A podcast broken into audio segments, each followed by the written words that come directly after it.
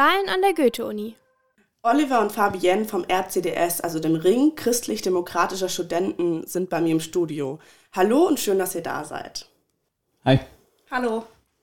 Bald sind Wahlen an der Goethe-Uni und deshalb seid ihr hier, um euch als Hochschulgruppe vorzustellen und natürlich auch eure Ziele, die ihr für die Wahl habt. Das geht aber nicht einfach so frei Schnauze, sondern ihr bekommt eine Frage gestellt von der Konkurrenz und zwar von den Jusos. Ihr kennt die Frage ja aber auch schon und habt euch gerade eben 10 Minuten vorbereitet. Ähm, es geht ums Gleichstellungsmonitoring. Das ist vor kurzem erschienen und sie haben auch eine kurze Zusammenfassung davon. Und zwar, im kürzlich erschienenen Gleichstellungsmonitoring ist die Entwicklung der Geschlechterverteilung in allen Stufen der akademischen Laufbahn an der Goethe-Universität zu sehen. Noch immer stellen Frauensternchen den größten Anteil der Studierenden. Das bleibt so bis zum Schluss des Studiums. Geht es weiter in der akademischen Laufbahn, ändert sich die Verteilung. Der Frauensternchenanteil sinkt stetig. Im Klartext bedeutet das, dass für die meisten Frauensternchen die akademische Laufbahn nach dem Studium vorbei ist. Zwar steigt der Anteil an promovierenden und habilitierenden Frauensternchen, jedoch ist die Differenz zwischen den Geschlechtern immer noch sehr groß. Deutlich wird diese vor allem auf der professoralen Ebene. Dort befindet sich der Frauenanteil bei 27,3 Prozent.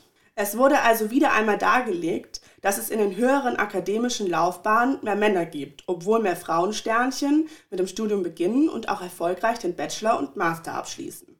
Die Frage der Jusos für euch dazu ist die, was sagt ihr dazu und setzt ihr euch für mehr Frauensternchen in der Wissenschaft und für die Förderung von Akademikerinnenkarrieren ein?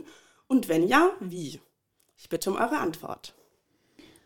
Grundsätzlich steht der RCDS ja für den Leistungsgedanken. Das bedeutet für uns, für die Universität, auf die wir uns ja beziehen, es ist ja ein Ort der Wissensfindung. Und hier an der Universität geht es immer um das bessere Argument. Und das bessere Argument ist immer unabhängig von Ethnien, vom Geschlecht oder ähnlichem. Darüber hinaus, ähm, man sieht ja, es gibt verschiedene Stipendienprogramme, die Frauen bereits mit Studium Einstieg fördern.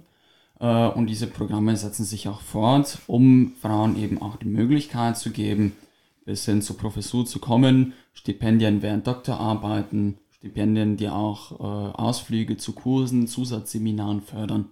Zudem ist für uns die Kausalität von der hohen weiblichen Absolventenzahl und der akademischen Karriere bzw. Laufbahn nicht unbedingt ersichtlich. Auch wenn es mehr weibliche Studenten gibt, heißt das nicht direkt, dass die Studenten dann auch eine akademische Karriere möchten. Ein Problem sehen wir vielmehr in der Vereinbarkeit von Familie und Beruf. Akademische Karrieren ist vor allem mit Kindern sehr, sehr schwierig, dass das sehr zeitintensiv ist das ist beispielsweise ein Punkt, an dem wir ansetzen müssen und nicht in der Quotenerfüllung. Da kann ich auch ein Beispiel aus meinem Fachbereich bringen, bei dem es um eine neue Professurenstelle ging. Äh, dort wird im Endeffekt so äh, vorgegangen, dass sich verschiedene Professoren und Professorinnen für äh, die Professorenstelle bewerben können. Ähm, Im letzten Fall war dann auch eine Frau dabei ähm, und die Bewertung der Lehrvorträge, die dann maßgebend für die Einstellung ist, wird von einer externen Kommission äh, beraten, als das, damit nicht unsere Professoren Vorwürfe gemacht werden können, damit dieser Prozess einfach unabhängig ist für unsere Universität. Ähm, da ist es äh, in dem Fall rausgekommen, dass die Frau sich innerhalb des Leistungsgedanken äh, nicht gegenüber den Herren durchsetzen könnte konnte äh, und dadurch wurde sie auch nicht angestellt. Da wird auch ersichtlich, dass es im Fachbereich uns nicht einfach um die Quotenerfüllung geht, sondern dass es wiederum einfach an der Uni um die Leistung geht und um das bessere Argument.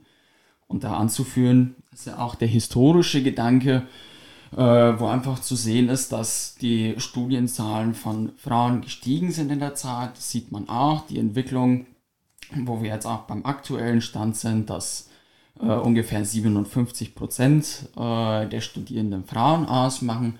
Aber der Prozess, bis es zu den Professuren kommt, das ist einfach ein zeitlicher Aspekt, der mit der Zeit dann im Nachhinein immer mehr kommen wird.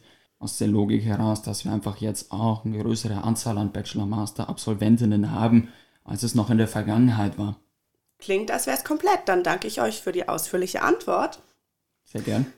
Der RCDS hat gerade eben eine Frage der Jusos beantwortet, wie sie zur Förderung von Frauen in der Wissenschaft stehen.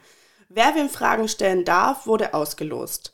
Auf radiodauerwelle.de findet ihr noch weitere Fragen und Antworten der Hochschulgruppen untereinander und auch einige Interviews, bei denen wir als Redaktion die Gruppen zur anstehenden Hochschulwahl befragen. Danke fürs Zuhören.